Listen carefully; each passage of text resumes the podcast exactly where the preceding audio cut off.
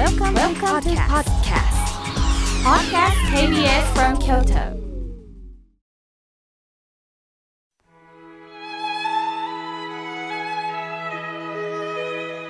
改めまして僧侶の河村明慶です今日の法話のテーマは決めつけない人生についてお話しいたします今日は1月6日色色の日だそうです。さて皆さんは今ご自宅の部屋から聞いておられますか？車の運転中という方もおられるでしょう。もしかしてお庭の方から聞いておられるという方もいるでしょう。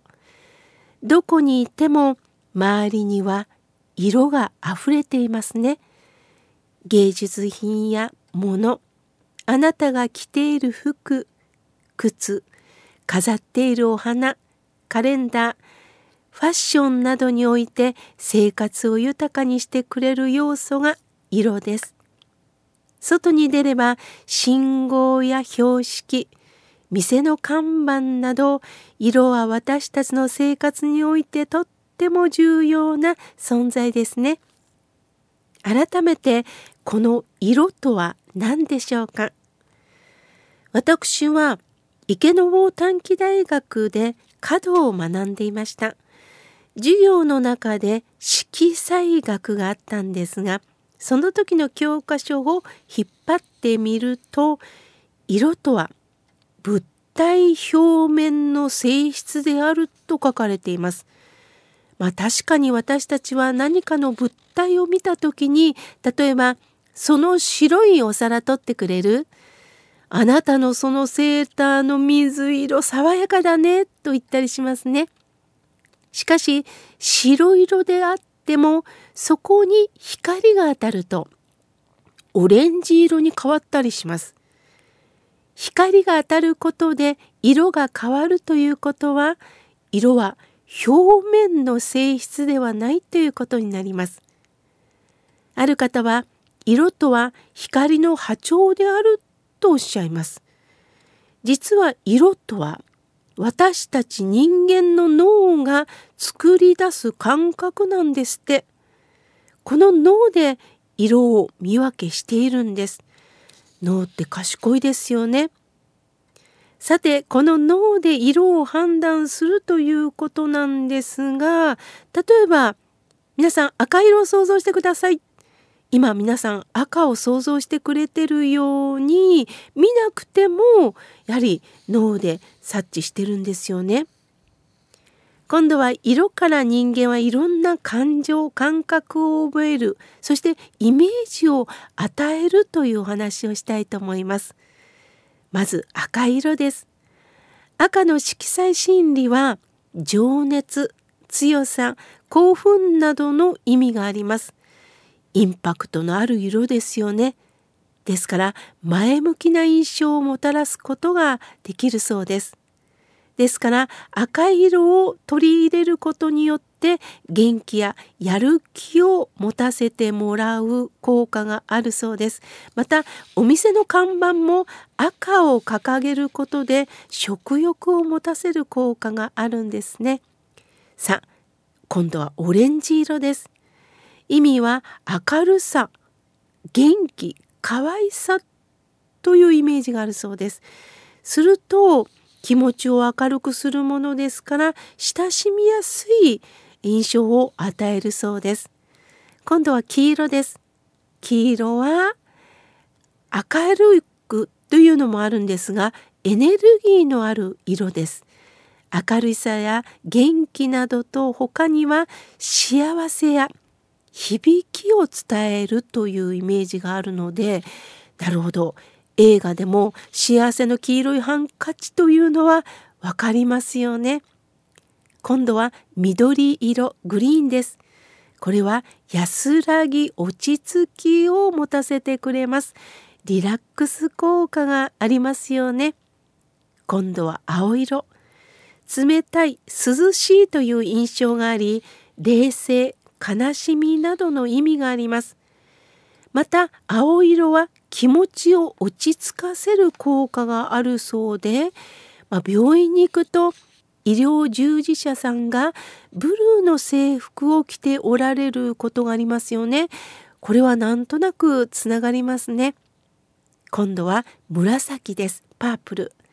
大人っぽいセクシー、神秘的な意味があります。疲労回復や興奮を落ち着ける効果があるそうです。今度はピンクです。ピンクは可愛さ、恋愛、甘い、何とも言えないこう女性的なイメージを持たせるのがピンクだそうです。ですからファッションとかインテリアなどに取り入れるとなんだか和らぐそうです。そして黒ブラック黒はどうしても暗い孤独恐怖を連想させる色なんですが一方で引き締まった色合いを出します。ですからシックとか高級重厚のイメージを与えますよね。ですから結婚式とか法要の時は黒です。私たち僧侶もやはり今朝は墨毛さなども黒です。やはりこう引き締めるというイメージがありますよね。そして白です。白は他の色が混ざってない無垢な印象があるので純粋清潔ということからなんかこう爽やかな印象を与えます。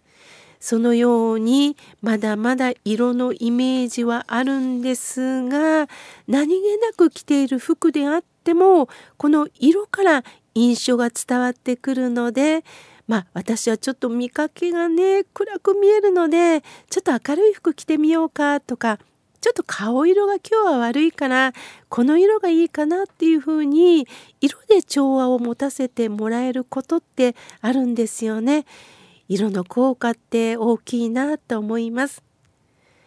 私事ですが昨年末に師匠がお浄土へ帰りました。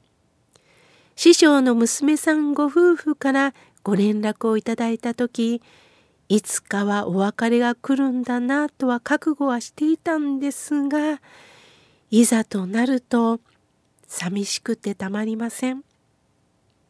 通夜葬儀とお参りをさせていただきました。師匠は絵を描くことが大好きで仏様天女さん鳥花それは素晴らしい色彩で書いておられました。きっと書いてる瞬間現実から離れすがすがしい気持ちになられていたのかなと思ったものです。師匠という立場からは少し離れてゆったりと娘さん夫婦に介護をしていただきながら過ごしておられたんですがどこかでやはり自分の懐かしい人生を思い出しながらもどこかで憧れの人生を持ちながらでもいろんな色使いをしながら気持ちも明るくなさってたのかなと思います。90代でもすごく若々しかったんですね。色使いって不思議な力があるんだなということを改めて師匠の姿を見ながらそして師匠が残した絵を見ながら今私の部屋にも一枚飾って毎日合唱しております。